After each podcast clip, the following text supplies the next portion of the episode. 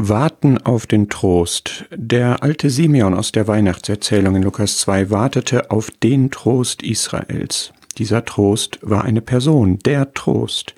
Als er das Kind Jesus in den Armen hält, lobpreist er Gott, meine Augen haben dein Heil gesehen. Israel hatte sich insgesamt von seinem Gott abgewandt, aber Gott wollte es dabei nicht bewenden lassen, sondern er hatte für das trostlose Volk einen Trost, den Messias, den Christus, eben den Trost Israels. Suchst du, wartest du auch auf Trost? Gott ist der, der die Niedrigen tröstet, das ist eine Zusage, eine Verheißung. Manchmal benutzt er dazu Menschen, die das dann mehr oder weniger gut bewerkstelligen.